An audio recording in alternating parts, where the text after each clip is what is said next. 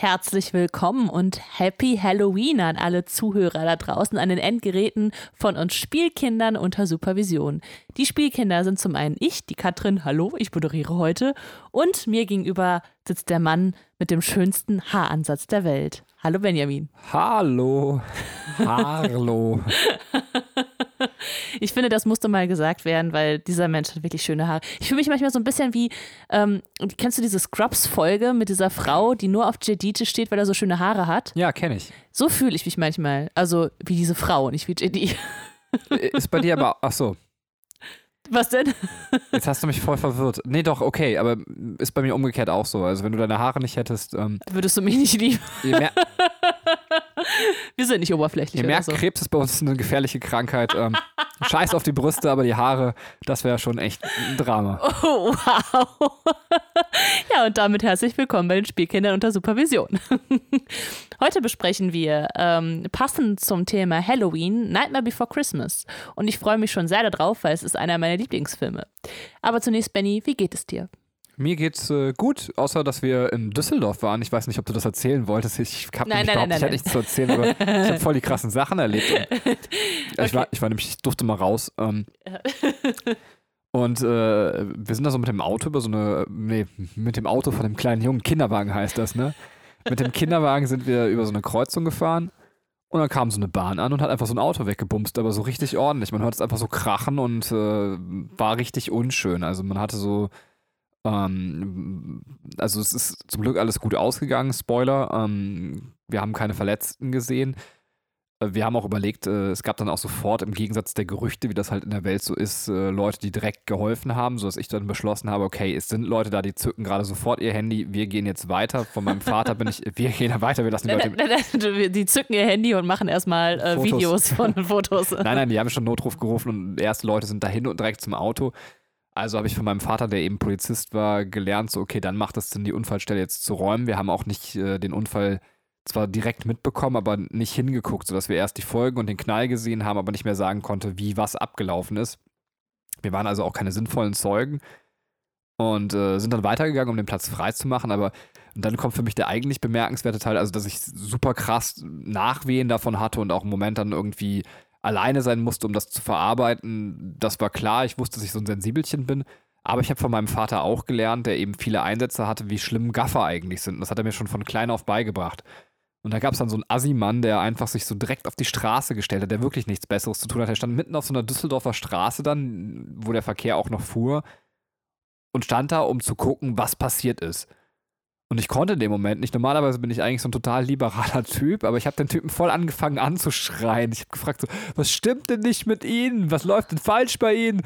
Äh, ich kenne mich sonst so gar nicht, aber ich habe, glaube ich, diesen Druck der Situation an den Mann ausgelassen. Mhm. Und jetzt kann man sagen, in der Nachreflexion, ich bin zu dem Urteil gekommen, dass das falsch ist, aber ich kann nur sagen, es hat ultra Spaß gemacht. Ähm, so, jetzt ist es raus.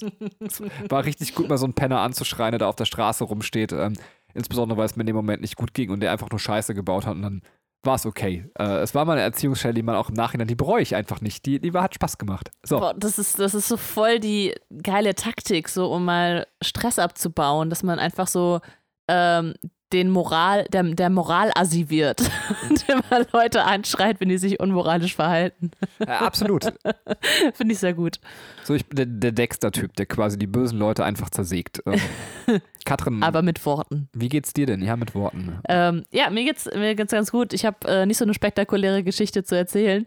Ähm, ist, es ist eher so, ich habe das schon mal im Podcast erwähnt. Ich bin so ein ähm, Selbstgespräche-Mensch und es werden jetzt viele Leute nicken, man gibt das nicht öffentlich zu, aber ich glaube, ihr seid auch da draußen, die Leute, die sich vor den Spiegel stellen und so tun, als wären sie gerade im Fernsehen oder würden irgendwas anmoderieren oder stehen auf einer Bühne und man spricht mit dem Publikum. Das kennt ihr ja. Gut.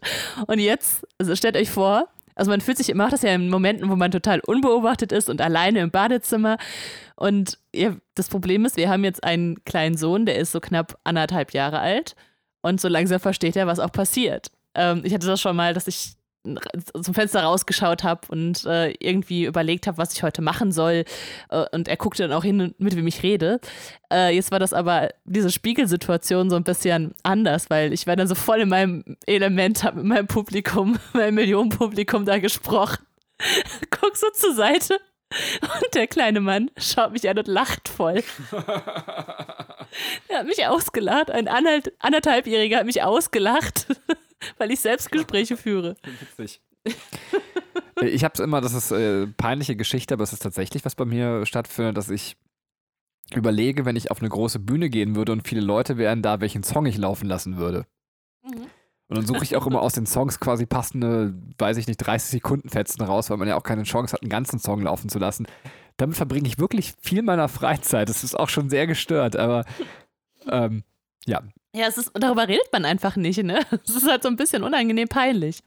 Das Schlimme ist, dass wir zum Abitur auf die Bühne gehen konnten, als wir selber Schüler waren und da konnte man 30 Sekunden Song ja, laufen lassen. Stimmt, das hatten wir auch. Und ich habe es voll verkackt. Also ich, Was hast du gemacht? Ich habe äh, von äh, Around the World von den Red Hot Chili Peppers diesen Drum-Anfang genommen, also der so voll reinhaut. Aber das, niemand hat das erkannt und, und das hörte sich auch einfach nicht so cool an, wie ich es mir vorgestellt habe. Und ich bereue es so hart. Was war es bei dir?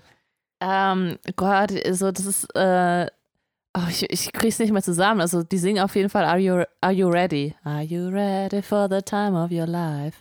Ja. Na, na, na, stand up, stand up.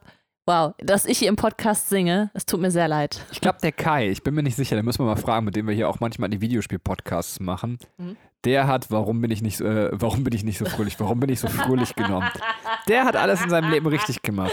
Geiler Typ. Ist er sowieso, aber jetzt noch mehr. Ähm, ja, sehr schön. Äh, bevor, ihr, bevor wir hier ähm, anfangen, über wer weiß was unsere Abiturfeierlichkeiten zu reden, ähm, komme ich mal wieder zurück zum eigentlichen Thema. Wir wollen einen Podcast machen zu Nightmare Before Christmas. Unsere B Zuhörer, die uns schon kennen, die wissen, äh, wir werden erst einen Thementalk äh, voranstellen und euch dann mit Informationen füttern zu Nightmare Before Christmas und einer ausführlichen Filmbesprechung und unsere Meinung natürlich auch zu dem Film äh, und unsere Bewertung dazu. Ähm, aber wie gesagt, wir fangen erstmal mit dem Thementalk an, der an den Film angelehnt ist. Und zwar äh, stellt sich beim Gucken des Films so ein bisschen die Frage, beziehungsweise wenn man das Ganze auf sein eigenes Leben überträgt, ähm, ja, wollen Menschen aus ihrem alltäglichen Trott ausbrechen oder nicht? Also gibt es Menschen, die das wollen? Gibt es Menschen, die sagen, ich bleibe lieber immer gleich? Benny, was denkst du dazu?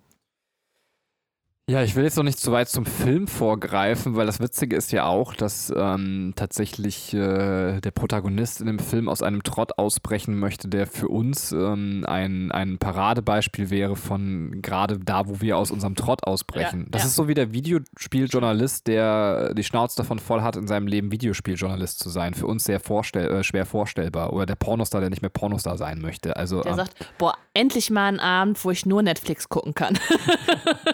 nee, nichts mit Chillen heute. Ähm, ähm, aber ich glaube ja. Ich glaube tatsächlich, äh, und jetzt kommt eine krasse These von mir, mal eine steile These. Ähm, wobei, bevor die steile These kommt, ganz kurz noch gesagt, äh, dieser berufliche Ausbruch, ähm, den kann ich nur sehr wenig verstehen. Also ich würde jedem raten, sich einen Beruf zu suchen, mit dem ihr glücklich seid. Oder nochmal umzudisponieren, weil das macht man wirklich sehr lange und sehr viel seiner Zeit und da sollte man Spaß dran haben.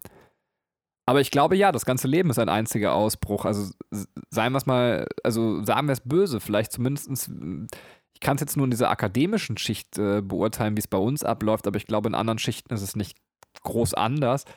Zuerst, weiß ich nicht, macht man seine Schule, dann kommt das Studium, ähm, dann meistens die Eingewöhnung auf dem Arbeitsmarkt und wenn die erfolgreich abgeschlossen ist, dann zeugt man halt ein Baby.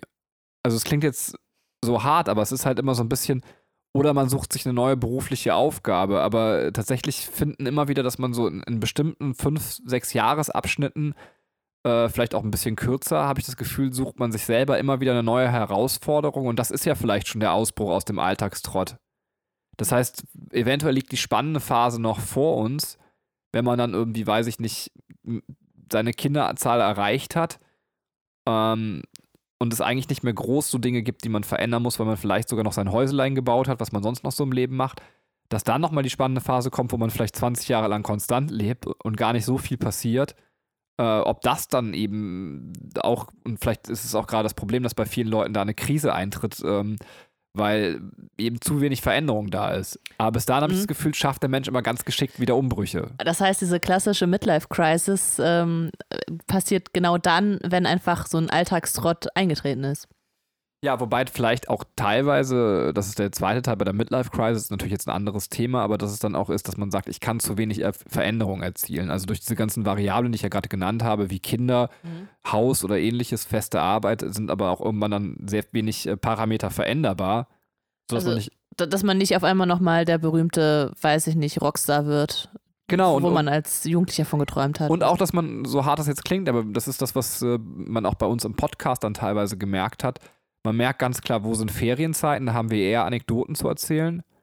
Äh, Im Vergleich zu, wann sind wir vielleicht wieder im rhythmisierten Arbeitsbereich, Mhm. weil wir dann einfach Montag bis Sonntag relativ gleich bei uns abläuft. Stimmt. Also es ist halt, es, es ist schön, so eine Rhythmisierung gibt einem auch Halt. Das merkt man ja auch überall in, in der Pädagogik, dass Kinder Rhythmus brauchen, dass alte Menschen brauchen eine Rhythmisierung. Mhm. Das ist so der eine Teil, aber sie lässt wenig Kreativität, Freiheit und eben Neues zu. Mhm.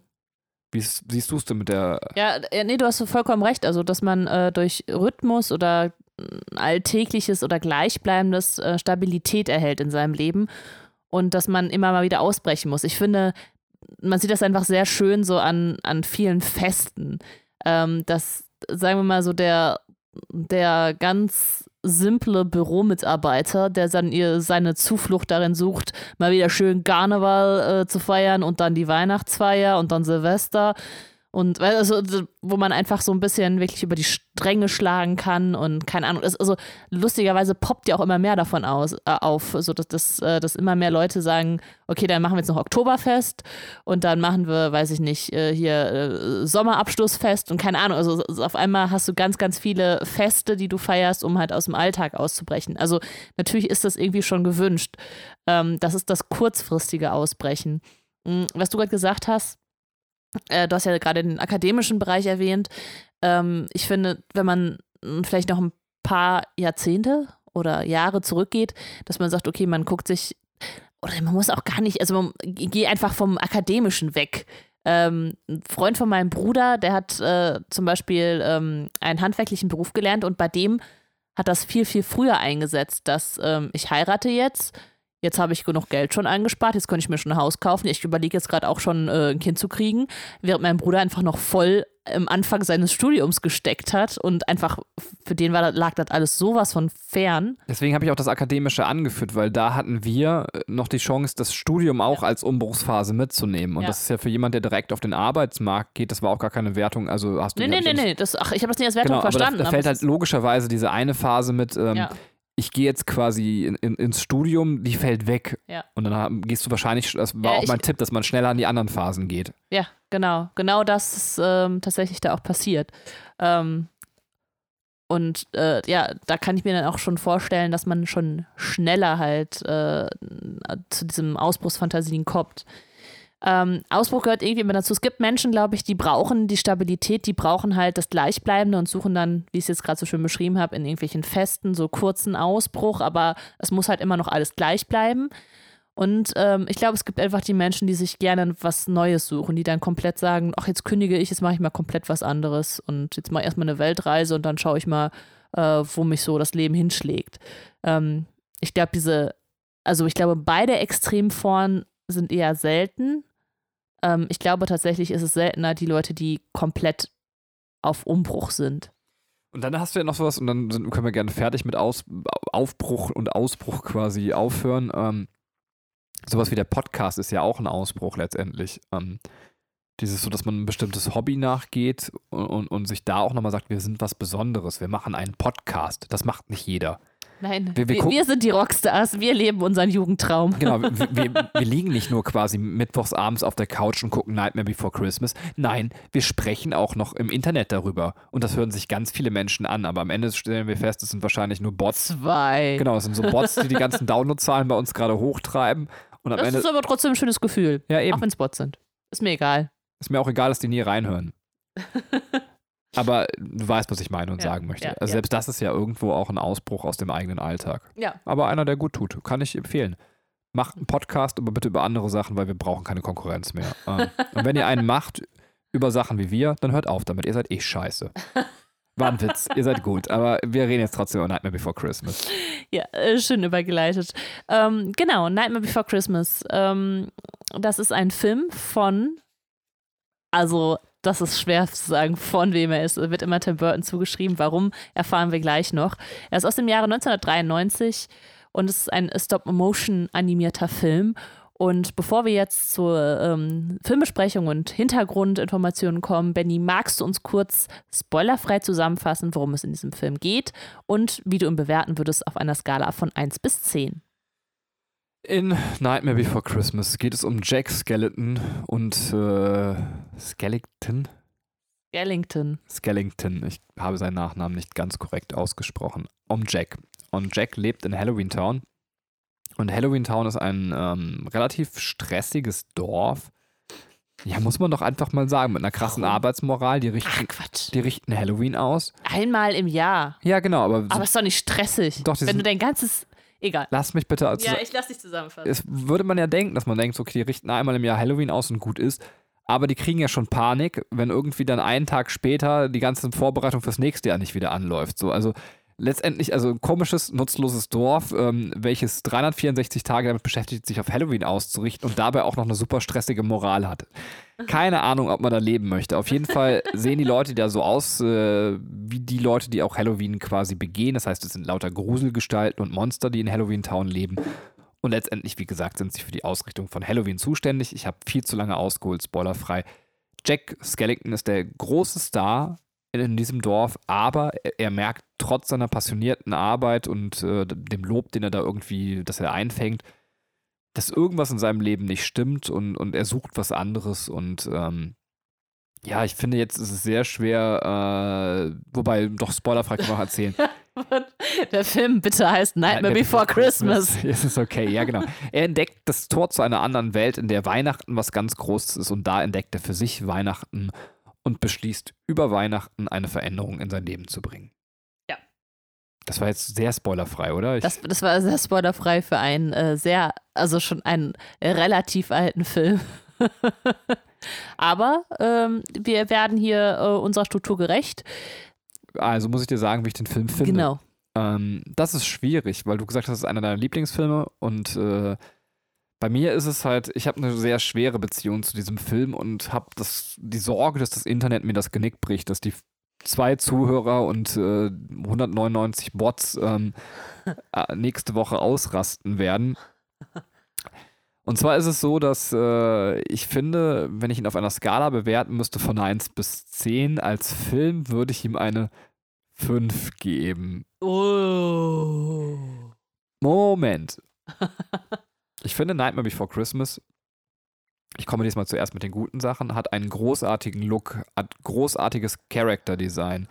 Deswegen ist es auch so ikonisch und zu Recht ein absoluter Kultfilm. Er hat Maßstäbe gesetzt in dem ganzen Stop-Motion-Bereich, wo man einfach auch sagen muss, ähm, dass, äh, soweit ich das weiß, sind die Produktionen davor sehr viel heller als das, was passiert ist. Und jetzt äh, sind die Stop-Motion-Filme oder viele, die man auch kennt, äh, um mal eins zu nennen, den ich sehr gerne mag, Mary und Max sch- schrumpfen Schafe, wenn es regnet, ähm, viel, viel düsterer und erwachsener auch angehaucht. Und ich glaube, das ist alles Nightmare Before Christmas zuzuschreiben. Und wenn man sich anguckt, was äh, da im Produktionsbereich passiert ist, wir werden gleich noch ein bisschen was darüber erzählen, ähm, äh, wenn man sich zum Beispiel mal ein Making-of zu dem Film anguckt, das ist alles sehr faszinierend. Das ist eine ganz, ganz tolle Arbeit, die ich auf der Ebene, eben auf dieser künstlerischen Ebene, was da passiert ist, sehr gut würdigen kann und finde die auch wirklich bahnbrechend und maßstabsetzend. Mhm. Und da will ich dem Film nichts abschreiben. Aber ähm, ich finde ihn auf einer reinen Erzählebene schon etwas dünn. Er basiert halt auf einem drei Seiten, drei Seiten Gedicht von äh, Tim Burton. Und das merkt man tatsächlich auch. Ich finde halt, äh, es ist storytechnisch sehr dünn. Da sind äh, Plotholes drin. Ich glaube, dass tatsächlich den Leuten ging es gar nicht so sehr um, um die Geschichte, die erzählt wird. Aber trotzdem bin ich jemand, der auch auf diese Perspektive guckt und finde ihn dann auch ein bisschen langatmig beim eigentlichen Gucken. Und so komme ich halt zu diesen 5 von 10 Punkten, dass ich sage, ja, außerhalb des Films kann ich ihn wirklich würdigen, finde ihn auch sehr kultig, würde mir die Figuren auch überall hinstellen, finde das alles sehr cool, aber während ich mir den Film angucke, heute im Jahre 2019 oder auch als ich ihn mir vor zehn Jahren angeguckt habe oder was weiß ich auch davor, da kann der Film auch schon mal ein bisschen langatmig und anstrengend sein. Und ich finde, das kann man, naja, vielleicht gibt es Leute, die es weniger empfinden, aber schwer wegdiskutieren. Wenn man total der krasse Ästhetiktyp ist, reicht es. Wenn man inhaltsverliebt ist, fehlt einem vielleicht was bei Nightmare Before Christmas. Mhm. So, bitte, Katrin. Ja, es ist äh, hart zu hören, aber ich äh, kann dir auf gewisse Art und Weise auch zustimmen, ähm, dass äh, ich, es hat sich bei mir tatsächlich verändert. Ich weiß nicht, ähm, ob es an meinen Guckgewohnheiten liegt, dass ich jetzt mehr Anspruch an Filme stelle als früher. Ähm, ich bin aber trotzdem sehr verliebt in diesen Film. Also es ist ähm, jetzt beim nochmaligen Gucken, ich habe ihn jetzt lange nicht gesehen. Ich weiß nicht, weiß ich nicht, acht, neun Jahre her oder so, dass ich ihn, glaube ich, mal gesehen habe. Haben wir den mal zusammen gesehen oder war das das erste Mal? Ich glaube, wir haben ihn zum ersten Mal zusammen gesehen. Vielleicht das, haben wir aber schon mal auch zusammen gesehen. Okay, also es könnte sein, dass es sogar zehn, über zehn Jahre her ist, dass ich den Film das letzte Mal gesehen habe. Ähm, deswegen, ein, einen Punkt musste ich ihn abziehen. Also äh, er war für mich immer ein 9 von 10 Punkte Film. Jetzt ist er eher in, in die 8 von 10 gerutscht, eben weil ähm, ich auch verstehe, dass, obwohl der Film nur 76 Minuten hat, ähm, kommt es irgendwann zu Längen und man sich äh, denkt so, ja, okay, könnte jetzt ein bisschen spannender erzählt sein. Aber, jetzt habe ich mit den Negativen angefangen, im Gegensatz zu dir. Ich liebe diesen Film für alles, was er ist, für alles, was er steht. Also, du hast recht, absolute Ästhetik darin. Es ist so wundervoll, sich das anzugucken. Wir haben ähm, diese, diese Düsternis, also dieses Halloween-artige. Die Figuren sind so wahnsinnig unperfekt. Du hast halt nichts, was, was gerade ist. Du hast halt nichts, was, was schön ist, sondern du hast nur diese Außenseiterfiguren, die halt alles andere als, ähm, also als schön sind. Und äh, das ist so eine, es ist alles so, so wundervoll liebevoll gestaltet und die Figuren sind so liebevoll gestaltet. Und ähm, ja, also, weiß ich nicht, die, die Puppe mit ihrem eigenen Willen, sowas, ne, das, das finde ich halt wunderschön. Also die, die Bilder, die da halt entworfen werden. Ähm, das Tim Burton-eske, also Tim Burton als einer meiner Lieblingsregisseure hat halt diesen, ja, diese, diese, diese fantastischen Ideen und diesen fantastischen Look, den, ähm, äh, der da halt noch ganz, ganz krass reingebracht wurde. Also es ist äh, war auch Ziel des Regisseurs eben, äh, den Film nach einem Tim Burton-Film aussehen zu lassen, obwohl dieser nicht Regie geführt hat. Ähm, ja, deswegen bin ich hin und weg von diesem Film und würde ihm trotz der Storylücken immer noch 8 von 10 Punkte geben. Ja, und ich glaube auch, dass man ihn nicht unter dieser Brille, die ich gerade genannt habe, sehen darf. Wir können ja nachher mal darüber reden, aber wir werden auch jetzt sehr viel über Produktionsbedingungen und all das reden. Und ich finde sogar tatsächlich, dass man dem Film vielleicht damit mit der Perspektive gerechter wird. Mhm. Ähm, ja. Wir haben nichts zur Musik gesagt, das ist ja ein Grusical. Ähm, ein was? Man sagt doch immer Grusical dazu. Ähm, ein, ein gru gruseliges Musical? Ja, genau das. Ähm, okay. ich finde die Songs äh, von Danny Elfman, würde Katrin bestimmt gleich sagen, mhm. ähm, geschrieben eigentlich ziemlich gut. Ähm, oh, ein eigentlich. Ja, ich finde halt, dass äh, zwei Songs strechen für mich tatsächlich raus.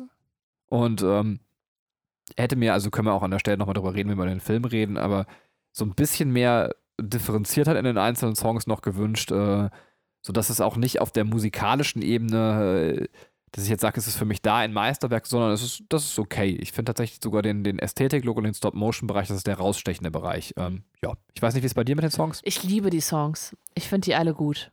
Ich finde, Danny Elfman ist so fantastisch, äh, also es hat eine fantastische Arbeit geleistet und äh, äh für mich klingen die alle sehr unterschiedlich. Okay, krass, ja, dachte ich mir. Also es, es, gibt halt wiederkehrende Themen, dass es vielleicht dadurch den, den äh, Eindruck erweckt, dass du denkst, okay, das klingt jetzt aber so, als hätte ich es schon mal gehört, weil du es tatsächlich schon mal gehört hast.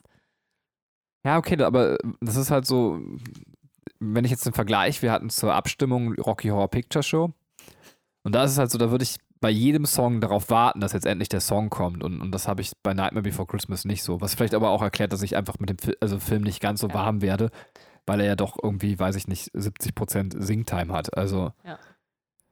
Ja, wollen wir ein bisschen in die Fakten gehen und du mhm. erzählst allen, warum es eigentlich ein Tim Burton-Film ist und irgendwie doch kein Tim Burton-Film.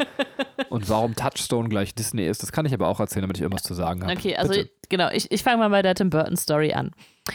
Also, äh, Tim Burton hat äh, mit seinem Kurzfilm Vincent 1982 einen krassen Erfolg gelandet. Also, äh, das ist halt auch im, ähm, im gleichen Stop-Motion-Stil wie Nightmare Before Christmas. Und daraufhin hat er dieses Gedicht geschrieben, ähm, in dem es halt, also in dem um Jack geht. Also quasi die Story um Jack kurz zusammengefasst. Also, was heißt kurz zusammengefasst ist? Es ist halt genau das, was im Film passiert, eben halt auch äh, in Gedichtform. Kurz, also was tatsächlich nicht drin vorkommt, also die meisten Dinge kommen vor, aber ähm, der Oogie Boogie Mann quasi kommt äh, in dem Gedicht nicht drin vor. Ich weiß nicht, möchtest du, äh, sagst du noch, was wie jetzt zu dem Gedicht inspiriert worden ist, sonst Nee. würde ich die Anekdote kurz erzählen. Also ja, bitte, wenn du was dazu hast. Ja. Ja, es ist halt durch äh, die Schaufensterwechsel, die im Jahr äh, stattfanden, ähm, ist es halt so, dass Tim Burton, also ich habe mal, glaube ich, gehört auch, ähm, jetzt gerade in dem Making-of, was ich zuletzt gesehen habe, wurde das nicht mehr erwähnt, aber ich meine, ich, ich habe auch mal irgendwo gehört, ähm, dass das bei ihm sehr, also da, wo er herkommt, dass das alles relativ klimatisch gleich war, also jetzt nicht keine krassen Klimawechsel. Und deswegen war für ihn so diese, diese ganze Schaufenster-Ästhetik und sowas, glaube ich, auch eine ganz wichtige Sache, um die Jahreszeiten wahrzunehmen. Und da hat er halt irgendwann quasi beim Wechsel irgendwie dieses Zusammenstoßen von, von Halloween-Dekoration auf äh, Weihnachtsdekoration wahrgenommen und da ist für ihn diese Inspiration auch zu dem Film entstanden. Ja, das, aber die letzte Information kann ich sicher sagen, weil die habe ich mehrfach einfach in der Recherche gesehen und zuletzt auf der DVD eben im Hintergrundmaterial. Ich dachte, Tim Burton wäre ein Engländer, aber der ist Amerikaner gebürtig. Ja. Also kommt aus Kalifornien und Kalifornien ist ja, äh, glaube ich, recht warm auch im Winter. Ne? Ähm, ja, äh, egal. Ähm, Du warst gerade dabei und wolltest jetzt erzählen. Äh, Ja, genau. Also es, äh, es, es war, also seine Idee war, aus diesem Gedicht dann einen Kurzfilm zu machen oder ein ähm, 30-minütiges Fernsehspecial. Ähm, ist aber nicht dazu gekommen. 1984 haben sich äh, Tim Burton und Disney getrennt. Also das äh, Vincent lief halt auch unter, ähm, unter dem Markenzeichen Disney. Ähm, in der Zeit hat dann äh, Tim Burton Beetlejuice und Batman gedreht und ähm, ist dann irgendwie drauf, hat sich dann dran erinnert, ist wieder drauf gekommen, ach ja, ich habe ja noch dieses Gedicht und äh, dann war irgendwie, ach, das liegt noch bei Disney und dann hat er dann noch, noch mal eine Kooperation mit Disney halt angestoßen, die halt ähm, durch den Erfolg, den Tim Burton in der Zeit hatte, auch wirklich dem wieder zugetan war. Und ähm, ja, deswegen äh, wurde dann dieser Film angestoßen. Tim Burton konnte aber nicht Regie führen, weil er gerade dabei war, Batman Begins zu drehen. Batman Returns, oder? Batman Returns. Das Batman Begins ist ein anderer Regisseur, Entschuldigung. Ja, also der Pinguin Batman. Mhm. Ist Batman Returns der richtige Titel? Äh, Ja. Sicher? Ja, Okay. ich habe es mir aufgeschrieben. War so stand es in Wikipedia. War es das oder wolltest du noch mehr erzählen? Du wolltest bestimmt sagen, wie der, der eigentliche Regisseur noch dazu kommt.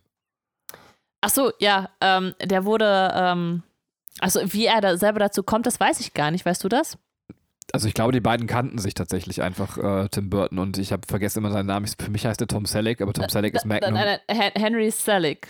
Henry Selleck, okay. Ja, Henry Selick, ähm, ja, der scheint irgendwie auch, ich weiß nicht, aus der gleichen Gegend da zu kommen. Also deswegen, dass die ähm, irgendwie ähm, ja, lokal aneinander gewohnt haben und deswegen auch äh, äh, so ein bisschen, wie er wahrscheinlich auch ne, den Hintergrund so ein bisschen nachfühlen konnte, den Tim Burton da hatte.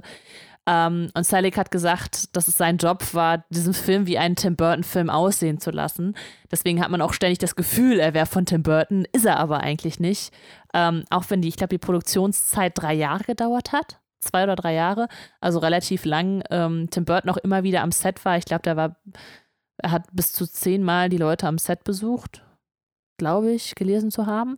Also ähm, er hatte halt schon sehr seine Finger da drin. Er hat sich ähm, die Figuren waren alle nach, sind alle nach seinen Zeichnungen entstanden. Also es ist eine, deswegen hat es auch diesen Tim Burton Look, weil es äh, äh, sehr nah an dem ist, was er selber sich halt ausgedacht hat.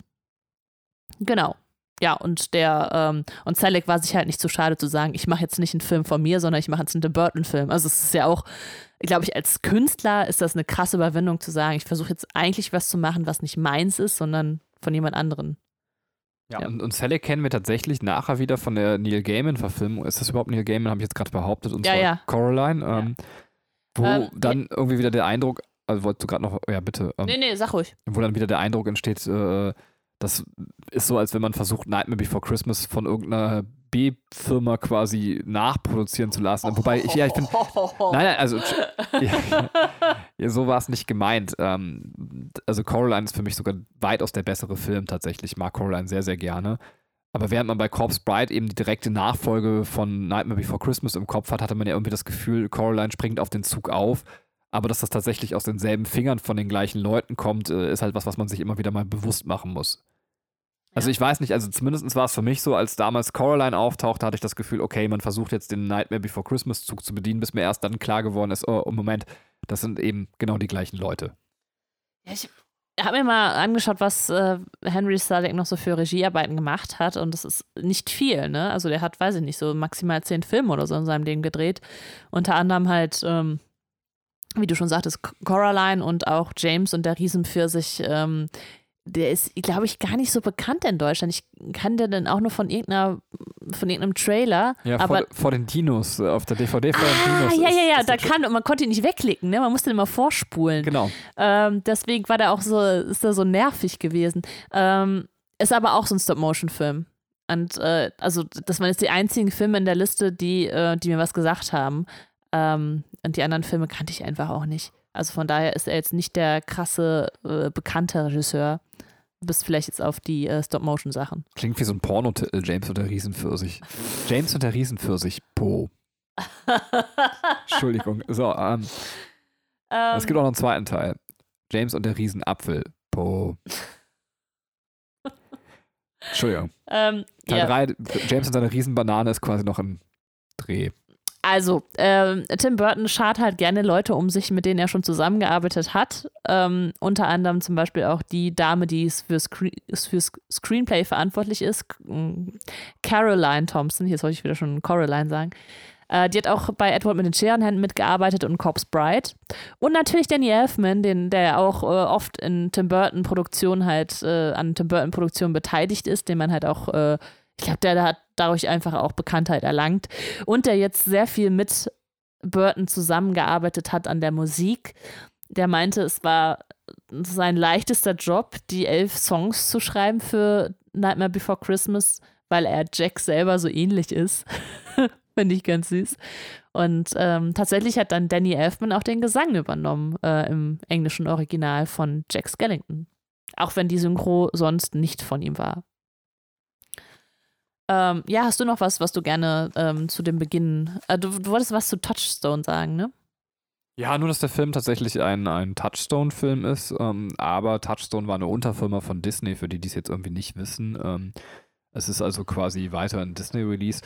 Nur Touchstone wurde so in der schwachen Zeit von Disney gegründet, warum auch immer, aber so ein bisschen als Marketing-Idee, äh, dass man gesagt hat, okay, die, die eigentlichen, da wo Disney quasi das Label benutzt wird, haben wir an einen, denken wir an einen familiengerechten Film, eben diese typischen Kinderfilme, die wir von Disney halt vor Augen haben, während dann eben ein, ein Touchstone-Film sich auch an ein Publikum richtet, was äh, deutlich erwachsener sein darf und kann und äh, weiß ich nicht, da werden wir viele Produktionen im Kopf haben.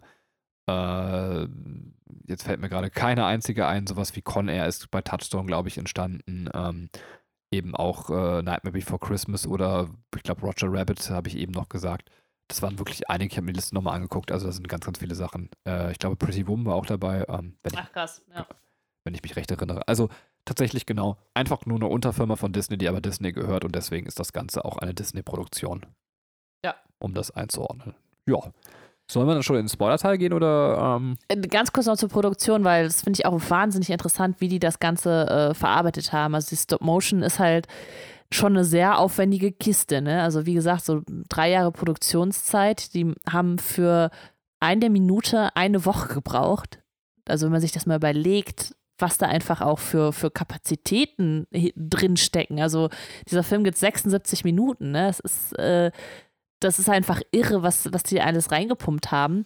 Ähm, ja, und diese Info kommt aus dieser besagten Doku, von der ich gerade schon erzählt habe. Und wenn du dann auch noch siehst, so, wenn du irgendwie so einen Animateur da irgendwie siehst, der dann sagt. Äh, Animator, oder? Animator, Anima ja, ich will. Äh, Animator? Animator, aber. Äh, Animator muss es dann heißen. Animator. Animateure sind die auf, äh, auf Malle.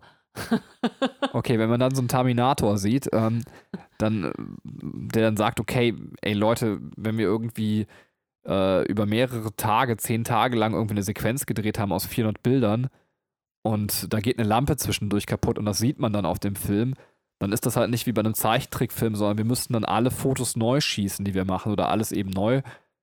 Der meinte, da war schon so ein gewisser Druck dann immer da bei den einzelnen Szenen. Und das ist halt schon auch krass, dass man sich das irgendwie in den Kopf rufen muss, dass das eben auch äh, eine viel fragilere Produktionsweise ist als ein Zeichentrickfilm. Ja. Also sehr, sehr spannend tatsächlich.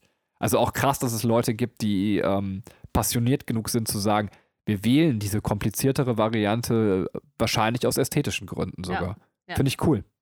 Absolut. Ähm, es, nur mal, um das auch in Zahlen zu haben. Also es gab über 100.000 Bilder, die dafür geschossen wurden. Äh, wir haben 227 Puppen, die eingesetzt wurden.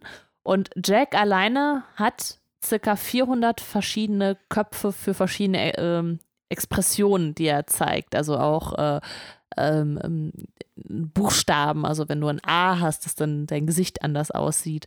Ähm, Jack das fand ich auch ganz interessant, der ähm, blinzelt ja. Also du hast ja, er hat zwar einen Totenkopf, Kopf, aber er blinzelt.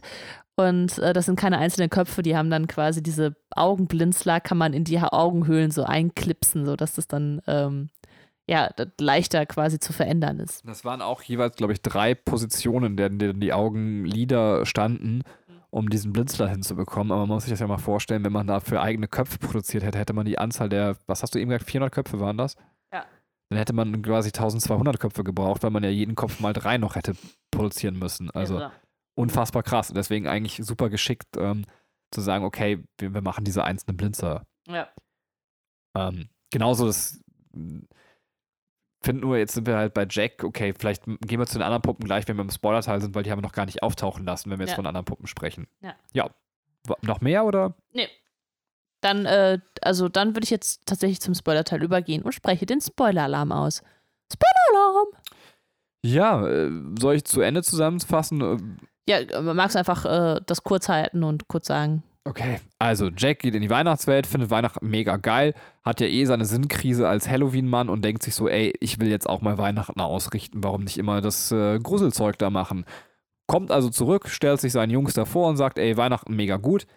Ähm, er kriegt sie mit ein bisschen äh, trickreicher Reederei begeistert und sie versuchen jetzt ein Weihnachten auszurichten und kein Halloween.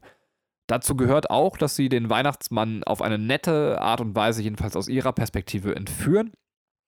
Und äh, dann machen sie sich eben daran, das Weihnachtsfest zu gestalten. Aber da sie Halloween-Leute sind, hier ist schon ein bisschen Interpretation von meiner Seite dabei, verkacken sie das maßlos, äh, indem sie einfach äh, Gruselsachen einpacken und eben irgendwie auch so ein bisschen creepiges Weihnachtsfest ausrichten.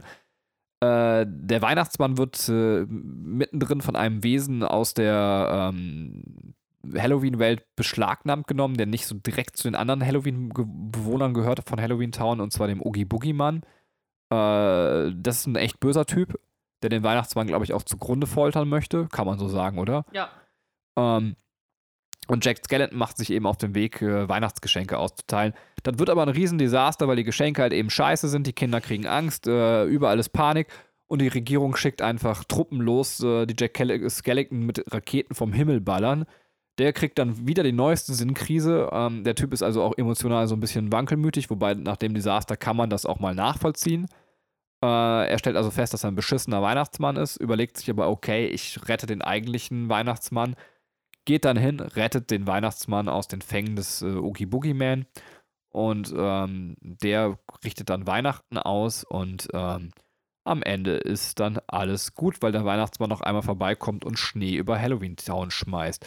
Und Jack Skeleton kommt mit der Ische zusammen, die ich überhaupt nicht erwähnt habe, und zwar Sally. Und die beiden sind dann ein Paar. Die kam in dem Film auch vor und hat immer so alles so, die war immer die kleine mahnende Gestalt. Und äh, das hat Katrin ja eben schon gesagt. Die Puppe von, äh, ich glaube, im Deutschen heißt der Dr. Frankenstein auch oder sowas, aber wie heißt der im, Englischen? Ähm, Dr. Äh. Finkelstein oder sowas? Äh, ja, ich schau, ich, Finkelstone? ich schau nach. Ich habe mir die Namen nicht rausgeschrieben. Sally ist auf jeden Fall eine, eine Kreatur, die von einem verrückten Doktor erschaffen worden ist, der so wirkt, als wenn er sie nicht nur zum Reden erschaffen hätte. Aber so ganz klar kommt es in dem Film nicht raus. So. Mhm. Katrin, Finkelstein, ja. wollen wir dann durchstarten? Ja, gerne. ähm, ähm, so, jetzt ist, hast du mich total auflaufen lassen, weil ich jetzt gerade noch bei der Beschreibung war, wie dieser, dieser äh, Typ hieß. Ähm, die Sinnkrise, äh, die Jack Skellington, also Jack Skellington, muss man erstmal sagen, ist für seinen Ort ähm, ja der Star. Also er ist, er ist äh, derjenige, an den sich alle orientieren, ähm, den alle lieb haben. So er verkörpert quasi Halloween. Und selbst der Bürgermeister der Stadt äh, kriecht vor Jack dahin, weil Jack halt äh, die Ideen hat. Also er ist derjenige, der an dem quasi Halloween auszumachen ist. Und äh, noch, noch dazu das Aussehen von Halloween Town, da müsste ich mal ganz kurz drüber reden. Das finde ich nämlich auch ganz interessant. Es ist halt alles sehr, sehr düster. Ähm, man hat sich am deutschen Expressionismus orientiert, finde ich auch sehr interessant. Und äh, Burton hat halt gesagt, so ja, die Farben von Halloween Town sind schwarz, weiß und orange. Und das stimmt voll. Also es ist äh, gerade in der Anfangssequenz äh, sieht man das halt total. Also ich meine, da gibt es, glaube ich, nur grünes Wasser, aber der Rest ist halt äh, wirklich in diesen Tönen gehalten. Ähm, bevor wir jetzt wirklich zur Story kommen, vielleicht gucken wir uns äh, in Halloween Town noch mal ein bisschen die Figuren an, äh, wer halt noch neben Jack noch da ist. Äh, wir haben natürlich Sally, die Puppe, also die, äh, was auch super interessant ist, also sie ist wirklich eine, eine Puppe, hergestellt von Dr. Finkelstein, der ja eigentlich also eine Anlehnung an Frankenstein ist, der halt aus leblosem Material äh, was Lebendiges erschaffen kann. Und Sally ist halt äh, an ihn gebunden, aber hat halt ihren, ihre eigene Meinung, ihren eigenen Willen und hat keinen Bock mehr bei dem zu sein. Und du wolltest unbedingt, hast du in der Vorbesprechung gesagt, über Dr. Finkelstein noch reden?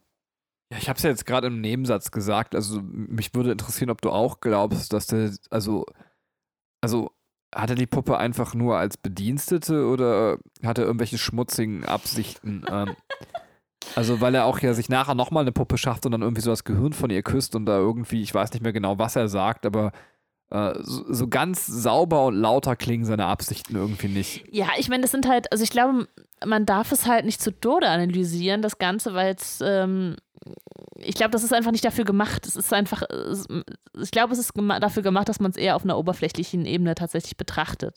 Und ähm, diese Figuren wollen, glaube ich, nicht mehr. Also ich glaube, man, man soll halt nicht zu viel in die reindeuten. Es ist eher so, die stellen halt was dar. Die stellen halt symbolisch was dar. So der, eine, eine Horrorfigur, ein Charakter aus äh, also irgendwie ein Charakter, der zu Halloween passt. Und das ist halt Dr. Frankenstein. Du solltest so Anwalt von so Leuten werden, die einfach jahrelang andere Leute im Keller einsperren. Also, sie dürfen diese Situation nicht zu Tode interpretieren. Dass dieses Mädchen zehn Jahre lang in diesem Keller gewohnt haben, darüber dürfen sie jetzt nicht zu lange nachdenken. Aber gut. Ja, ich glaube, es ist eher, also es soll eher was Abstraktes darstellen, als dass man sagt, okay, wie, ähm, wie, äh, wann ist der geboren, wie, wie kommen die eigentlich da zur Welt, ne? Also so, äh, warum lebt der im Haus voller Treppen, obwohl der Rollstuhlfahrer ist? Aber es macht ja schon so ein bisschen auch den Reiz, finde ich, aus, gerade in einer Welt, die vielleicht nicht sauber auserzählt ist, äh, vielleicht so ein bisschen in seinem Kopf zu spielen und auch Lücken zu füllen und ähm, klar, wir brauchen das jetzt hier nicht ausdiskutieren und trotzdem macht es ja gerade Spaß, über die Charaktere so einen Moment nachzudenken. Ja. Ja, das stimmt. Es ist halt, also für mich war einfach bei Sally das, das Witzige eben, dass, dass sie halt so ein bisschen widersprüchlich ist in, äh, in dem, wie sie erschaffen ist und was sie eigentlich will. Ähm, sie hegt ja quasi von Beginn an diese, ähm, diese heimliche Liebe für Jack und läuft ihm halt nach und äh, ist halt mehr an ihn gebunden als an ihren eigentlichen Erschaffer. Zum Beispiel, also um, um das direkt äh, auszuschmücken, wer Kingdom Hearts kennt, da kommt äh, Nightmare Before Christmas auch drin vor. Mhm. Und wenn wir die drei Kinder haben, die dem Okibuki-Mann dienen, so würde ich es jetzt einfach mal kurz nennen, ja. dann ist das aber so bei Kingdom Hearts, sind die, glaube ich, viel mehr, werden sie deswegen so stilisiert, dass sie das tun, weil sie Kinder sind.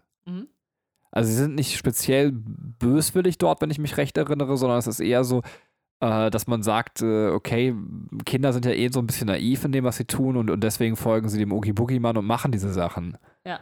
Ähm, ja. Wo man auch sagt, also da ist ja auch so eine Ausschmückung stattgefunden, aber die finde ich sogar durchaus plausibel. Also in, in, dem Film gibt es keinerlei Anhalt für diese Ausschmückung, aber mhm. eigentlich ist sie ja schon, wenn man weiterdenkt, relativ plausibel. Ja, das stimmt. Also deswegen finde ich sowas ganz cool. Ja. Ja, stimmt. Die, die, die, im Deutschen heißen übrigens ähm, Angst, Furcht und Schrecken. Also eigentlich äh, sind die äh, eigentlich Synonyme fürs gleiche Wort. Finde ich ganz witzig. Ähm, äh, was, was ich äh, total interessant fand, als ich den Film das erste Mal gesehen habe, ist es mir nicht aufgefallen. Danach wusste ich es dann und äh, habe mal so ein bisschen darauf geachtet. Die deutsche Synchronsprecherin von, äh, Sprecherin von Sally ist Nina Hagen, die natürlich dann auch singen kann, weil sie ja Sängerin ist. Ähm, Nina Hagen hat sowieso ein paar Sachen synchronisiert, wo ich immer wieder erstaunt bin, weil man es einfach nicht raushört, dass sie es ist. Ähm, ähm, also fand ich ganz cool. Im Englischen wird sie von Catherine O'Hara gesprochen. Das ist äh, dies, die Schauspielerin, die kennt man hier vor allem in der Rolle als die Mutter von Kevin, von der Kevin allein zu Hause. Ähm, ja. Ähm, dann haben wir noch, finde ich, was ist sehr, auch was sehr ähm, typisch Tim Burton ist, ein Hund.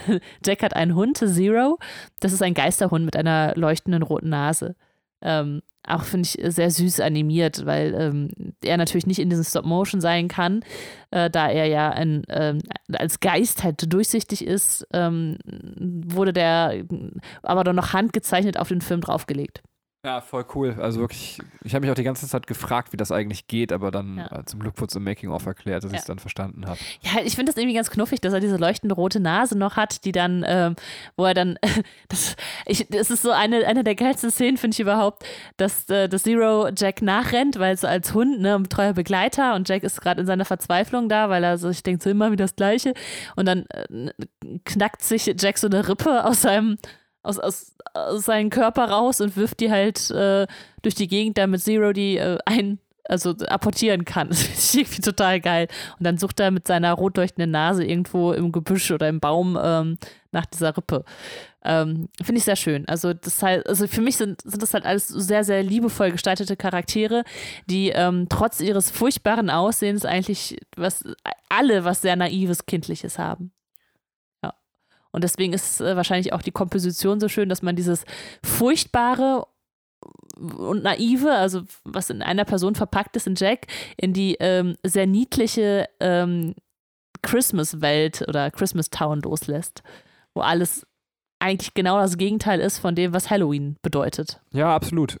Also, und es ist ja auch, vielleicht, wo man es auch mal sagen muss, es ist ja auch, dass dieser Film irgendwie vielleicht auch was, warum er so erfolgreich ist und weil man ihn auch würdigen kann. Also, obwohl ich ihn jetzt gerade insgesamt für mich gesagt habe, es ist nicht so das Werk, was ich gerne schaue, dass es ja auch in der Welt von glatten Filmen sehr rausgestochen ist, im Sinne von, also, so wie, wie dieser, dieser Aufprall auf äh, Christmas Town und Halloween irgendwie stattfindet, Mhm. so, so ist dieser Film halt auch in, in, in der anderen Filmlandschaft und der Ästhetik, was wir sonst eigentlich in dem Bereich Animationsfilm und Kinderfilm bekommen haben, durchaus äh, sehr unterschiedlich und äh, vielleicht auch deswegen das Faszinierende an dem Film. Ja. Weil es einfach mal eine komplett neue Plattform für einen geboten hat. Ja, ja, das stimmt. Das stimmt. Ich meine, das war natürlich dann sehr bahnbrechend, ne? Das äh, hat es, glaube ich, auch schon gesagt, ne? Ähm, wir haben natürlich auch Charaktere, also Jack sieht ja, also eigentlich ist es ein Totenkopf, aber er sieht ja eigentlich auch relativ knuffig aus. Und äh, Sally, ähm, die wir ja quasi dann als, ähm, als äh, ja, die weibliche Gegenspielerin haben, ist jetzt nicht die, die wunderschönste. Also ich meine, sie hat halt äh, schönes rotes Haar, aber sie ist halt so vernarbt, weil sie einfach diese, ne, diese äh, so eine zusammengenähte Puppe ist, ihr Mund ist halt auch total schief und sowas. Ne? Es, ist, es ist halt das alles das Gegenteil von perfekt und schön. Ähm, aber in diesem, es ist aber trotzdem halt wunderschön, weil es einfach so unperfekt ist. Das, ihr wisst, was ich meine, ne? Wenn euer Herz auch für Nightmare Before Christmas schlägt, dann wisst ihr genau, was ich meine. Ähm, ja, äh, ich finde dann sehr schön, ähm, wie Jack quasi diese Türen sieht zu den äh, anderen Welten, also und dann so Alice im Wunderland mäßig äh, in die Christmas-Welt gezogen wird.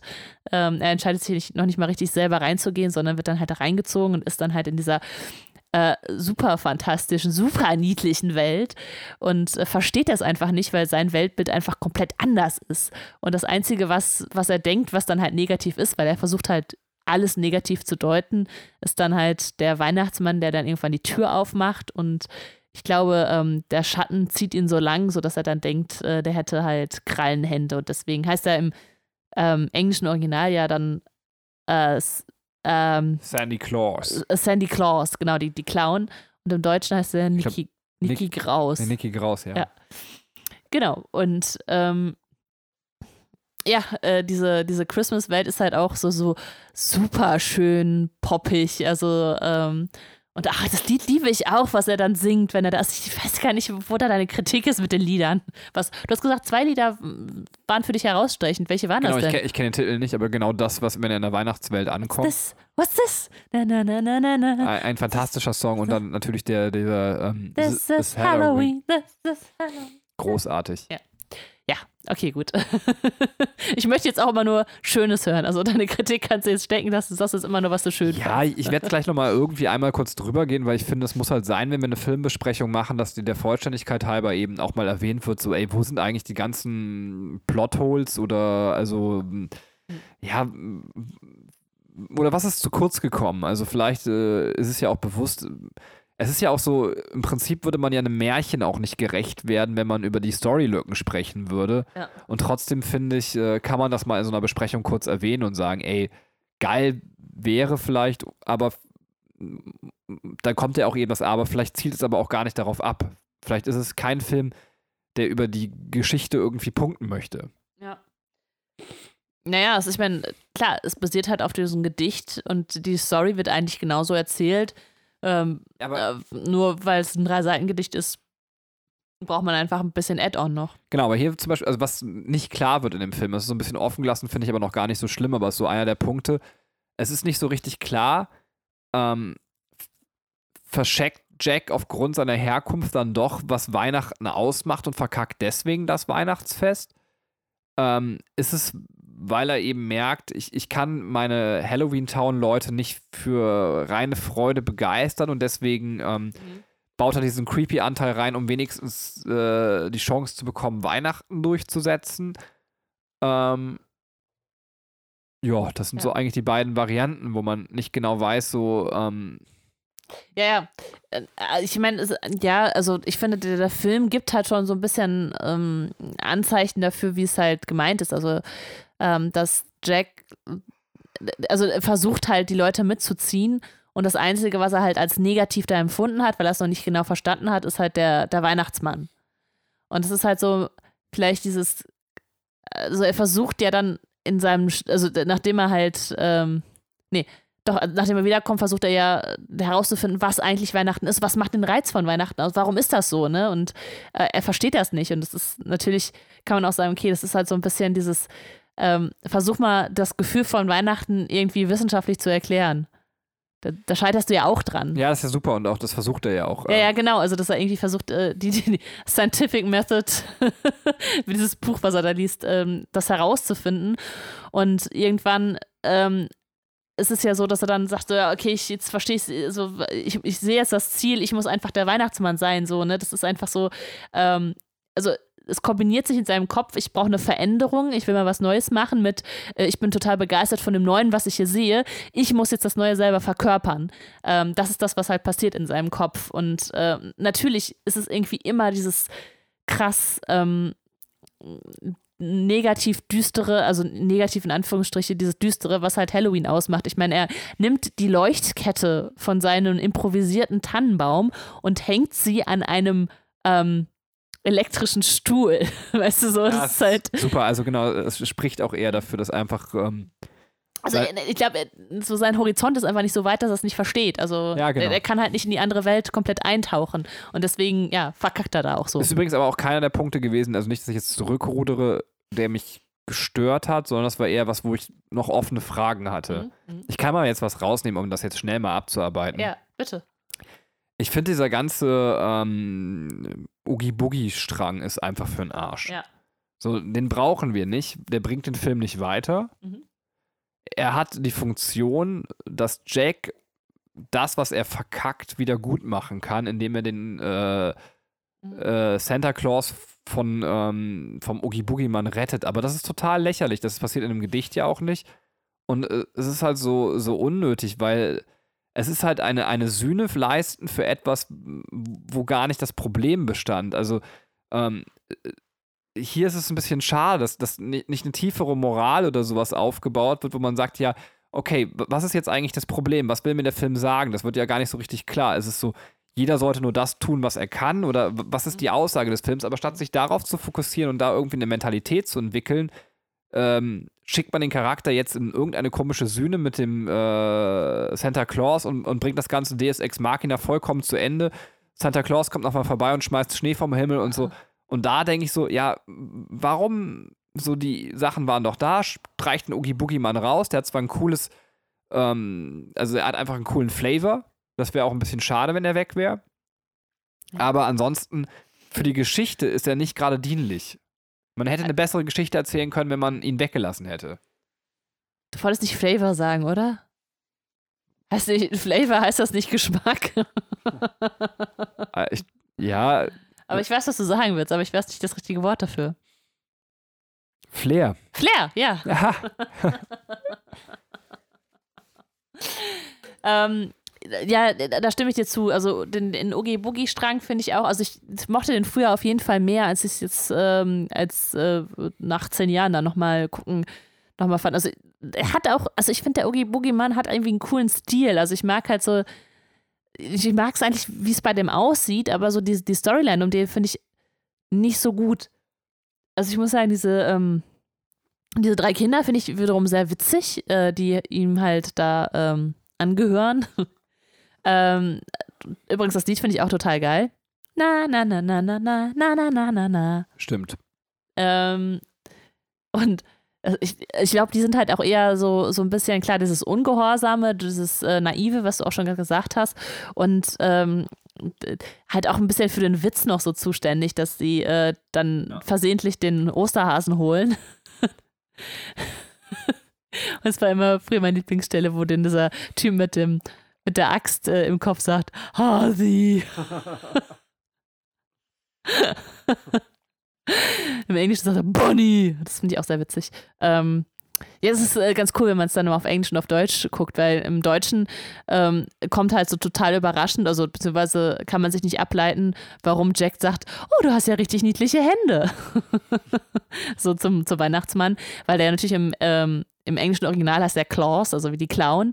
Und äh, er denkt halt, Santa Claus oder Sandy Claus hat halt diese Clown. Und deswegen sagt er, oh, du hast ja so niedliche Hände. Ne? Aber im Deutschen kommt das halt ein bisschen ähm, ja, aus dem Nichts so. Aber wenn man jetzt den Zusammenhang weiß, dann ist es ganz witzig. Ähm, genau, der Oogie Boogie Mann. Ähm, ja, genau, den, den, den Strang würde ich sagen, das ist auch tatsächlich der, der schwächste Strang, ähm, äh, den, den Nightmare Before Christmas hat, was erzähltechnisch angeht.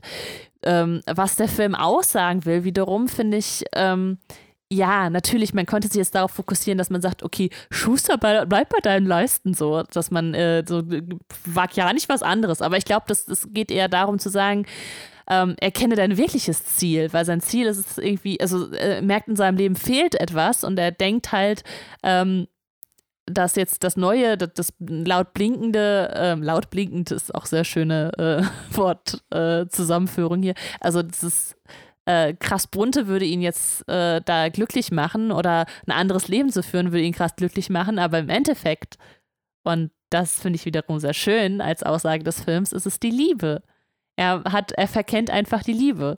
Und das macht ihn zum Schluss glücklich. Also er wird ein, ein glückliches Wesen, indem er halt äh, die Liebe seines Lebens findet. Oh, aber das finde ich auch, also das ist ja überhaupt nicht, also diese ganze, die Sally-Sache ist so die zweite Sache, die ich angeführt habe, die mich irgendwie so stört. So, ähm, oh. es, ja, es, es, wird ja nicht richtig ausgearbeitet. Also es ist ja nicht so irgendwie, dass man zwischen den beiden, wir merken, okay, Sally hat einen Crush on, äh, on, on, on, Jack. on Jack und äh, ist so, hat schon ein bisschen Stalker-Attitüde. Ähm, aber tatsächlich, mehr ist da ja nicht. Also so, es ist halt eine ziemlich an den Haaren herbeigezogene Liebesgeschichte, die ich irgendwie als Zuschauer akzeptieren muss, aber es ist keine gute Liebesgeschichte. Ja, weil sie einfach nicht im Fokus steht. Ja, aber du kannst mir doch nicht sagen, am Ende, ja, es läuft alles darauf hinaus, dass er erkennt, dass es die Liebe ist. Aber weißt du, und jetzt würde ich an der Stelle auch sagen, brechen wir diese Diskussion ab, weil ich ja selber sage, okay, der Film legt vielleicht auf all diese Plot-Sachen gar nicht selber seinen Fokus. Und ja. wenn wir uns jetzt drei Stunden darüber streiten, dann würden wir den Fokus falsch setzen über eine Sache, die vielleicht auch einfach Nightmare Before Christmas nicht gerecht wird. Okay. okay. Das sind aber so Sachen, wo ich sage, okay, das stört mich einfach als jemand, der, der gerne gute Erzählungen hat.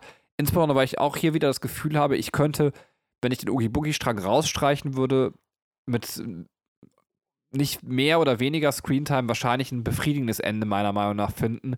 Und das ist dann immer sowas, wo ich sage, okay, ähm, das ist dann für mich ein bisschen schade als Zuschauer. Und Ja. ich finde es einfach tatsächlich in der Praxis, und das ist das, was ich sehr schwer begründen kann, aber äh, etwas langatmig erzählt, wo es, äh, wo ich einfach sage, in meinem Kopf ist das alles besser, Mhm. als wenn ich es dann wirklich on-screen sehe. Okay. Ja, ähm, ich glaube, dieser Film hat einfach ein, ein Standing, weißt du, so, es ist, äh, vielleicht muss man sich den ähm, nicht ständig angucken, obwohl ich glaube, es, es gibt auch Leute, die ihn ständig angucken können. Weil Musik ist halt fantastisch, Look ist fantastisch. Ähm, die Story kannst du halt auch, also wenn man nicht so Story ähm, fanatisch ist wie wir, glaube ich, kannst du da auch locker drüber weggucken, ähm, dass du sagst, es ist einfach auch eine schöne Geschichte, die erzählt wird. Und es ist vielleicht wie so ein kleines Märchen. Ich finde es Ja. sogar wichtig, also um, um, bevor ich jetzt in so, in so eine Riege gepresst werde, ähm, wenn ich ein Videospiel spiele, würde ich auch sagen, eine Story ist nur ein Kriterium. Und es gibt storylose Spiele, ähm, die trotzdem perfekt sein können. Und ich finde, das nur für das Medium Videospiel zu behaupten, wäre falsch. Es, es gibt auch einfach Filme, die aufgrund ihrer Ästhetik ein, ein guter Film sein können. Und Ja. ich finde, da äh, kann man auch Nightmare Before Christmas eben sehr viel lassen. Ja. Also, wo ich einfach nur finde, für mich, jetzt, wenn ich es mir heute angucke, ist es einfach ein bisschen anstrengend erzählt, aber ähm, der macht schon seine Sache da ganz gut. Genau. Und ähm, also unterschreibe ich halt so, unterschreibe ich echt nur, mein Herz schlägt halt auch sehr, sehr stark für diesen Film. Ähm, ja, tatsächlich würde ich jetzt, äh, wäre ich jetzt mit meiner Filmbesprechung auch durch, weil die wichtigsten Punkte, finde ich, haben wir genannt. Ja, ich finde, was wir noch vielleicht noch erwähnen sollten, so zum Sinne von Making Off und so weiter, ich weiß nicht, ob wir es jetzt gesagt haben, weil Sally halt lange Haare hat, äh, hat man halt im Making Off nochmal gesehen, dass sie da eben nicht die Köpfe wechseln wie bei Jack, dass man da irgendwie 400 Köpfe hat, Mhm. sondern da wechseln sie tatsächlich das Gesicht. Also so, äh, das hat so eine Maske, das Gesicht, die man abziehen kann und äh, damit man nicht immer die Haare eben abmontieren muss, äh, wird eben der Gesichtsaufsatz gewechselt, was ganz interessant ist, dass man auch da mit verschiedenen Techniken arbeitet. Ja, ach ja, es ist sowieso, also eigentlich ganz schön, diese, sich diese Figuren nochmal anzugucken, auch wie sie dann wirklich gestaltet werden. Ähm, bei mir war gar nicht klar, als ich den Film geguckt habe, woraus, aus welchem Material sind die denn eigentlich? Also, wir hatten das überlegt, ob es so Knetgummi ist, aber es ist halt, es ist halt, es hat einfach auch nicht den Look wie jetzt, weiß ich, bei Wallace und Gromit oder so. Ähm, also, es ist, sind dann halt schon andere Materialien, irgendwelche ähm, Kunststoffe, die da dafür extra dann hergestellt wurden. Und die Figuren sind auch gar nicht so klein, die sind wie groß würdest du sagen? Also die, die Sets, die die gebaut haben, waren echt groß. Also vielleicht so nur die Figur 20 Zentimeter groß oder so. Also schon, schon recht groß, finde ich. Äh, Absolut, ja, genau. Ich war auch überrascht. Also auch die Sets waren sehr, sehr Mhm. groß.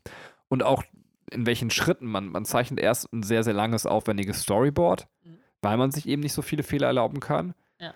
Und, und dann werden die Sets in, in einem 4 zu 1 Maßstab wurden die nachgebaut. Was immer noch recht groß ist. Was, äh, genau, wo ich auch schon dachte, wo ich dachte so, Alter, wie lange habt ihr denn an den Sachen da gebaut? Und dachte, das wäre das fertige Set. Und dann wurde halt eben nochmal erklärt, nee, nee, das machen wir erstmal, weil wir bestimmte Bühnen mieten müssen und wir müssen gucken, die passen auch dann nicht komplett auf die Bühne, wenn sie fertig sind. Und dann müssen wir Steckteile entwickeln, sodass wir die auseinanderstecken können und sowas. Mega viel Arbeit, die dahinter steht. Also unfassbar krass. Das ist, das ist schon echt faszinierend. Und ja, w- was ich total interessant fand, ist halt, dass die zum Beispiel Sally auch als Puppe so versucht haben, dann darzustellen, dass die auch, auch immer so ein bisschen schief läuft und halt sich nicht 100% halten kann, weil sie eben so, ähm, ja, weil sie eigentlich eine Puppe ist. Ähm, der Bürgermeister mit den zwei Gesichtern finde ich übrigens auch sehr schön, ne? dass der einfach nur dieses, er hat entweder das lachende Gesicht oder das traurige Gesicht und äh, dem Bürgermeister gerade diese Figur zu geben, finde ich sehr witzig. Ähm, Good Cop und Bad Cop. ja, irgendwie so. Dann gibt's, äh, was, was mir aufgefallen ist bei der Dokumentation, es gibt halt noch den Clown, der sein Gesicht abnehmen kann. Ähm, und ja, auf dem Storyboard sah man halt noch, dass wenn er das, äh, wenn er das Gesicht abgenommen hat, äh, dass dann halt einfach so eine, so eine Fratze dahinter war. Und das haben die einfach wahrscheinlich äh, aufgrund des, äh, der Altersfreigabe für den Film, also die haben es halt nicht ganz so gruselig gemacht. Der hat dann einfach nur, ist dann einfach hohl hinter dem Gesicht, also was nicht ganz so unheimlich ist, als wenn da jetzt noch so eine hässliche Fratze hinter wäre. Ähm, genauso ähm, die, die Welt, wenn ähm, die Kinder, also im realen, wenn die realen Menschen dann die Geschichte, äh, die Geschenke bekommen und äh, dann diese Monster auf sie losgehen. Also es ist schon ein bisschen unheimlich, wenn der kleine Junge dann einfach seinen Schrumpfkopf aus seinem äh, Geschenkkarton zieht. Also das ist so, glaube, ich würde sagen, die unheimlichsten äh, Parts, wenn dann wirklich die Realität und diese Halloween-Geschenke aufeinandertreffen. Ähm, naja, aber es ist trotzdem, also, Entschuldigung, da sprudelt einfach nochmal so ein bisschen äh, mein, mein Fansein raus, ähm, wenn ich mir das Ganze nochmal so durch den Kopf gehen lasse. Finde ich schön. Ich mag es immer, wenn Menschen von irgendwas begeistert sind. So, ich bin auch begeistert von unserem Abend und von unserem Podcast. Ähm, Benny, ich danke dir ganz herzlich für die Teilnahme an diesem Podcast, für die Teilnahme an Spielkindern, für die Teilnahme an unserem Eheleben. Wow. Wow kann ich alles so zurückgeben. Ich bin super glücklich und total zufrieden. Mir geht's richtig gut. Wenn irgendwelche jungen, schönen Damen, die immer sexwillig sind, zuhören sollten, schreibt mich bitte auf gar keinen Fall an, weil ich super glücklich bin. Aber falls ihr es doch tun wollt, spielkinderpodcast.gmail.com. Einen schönen Abend noch. Tschö. Übrigens, unter die Adresse könnt ihr uns auch Lob und Kritik schreiben. Wir freuen uns auf jeden Fall über eure Rückmeldungen. Und ähm, ich würde sagen, wir hören uns beim nächsten Mal und tschüss.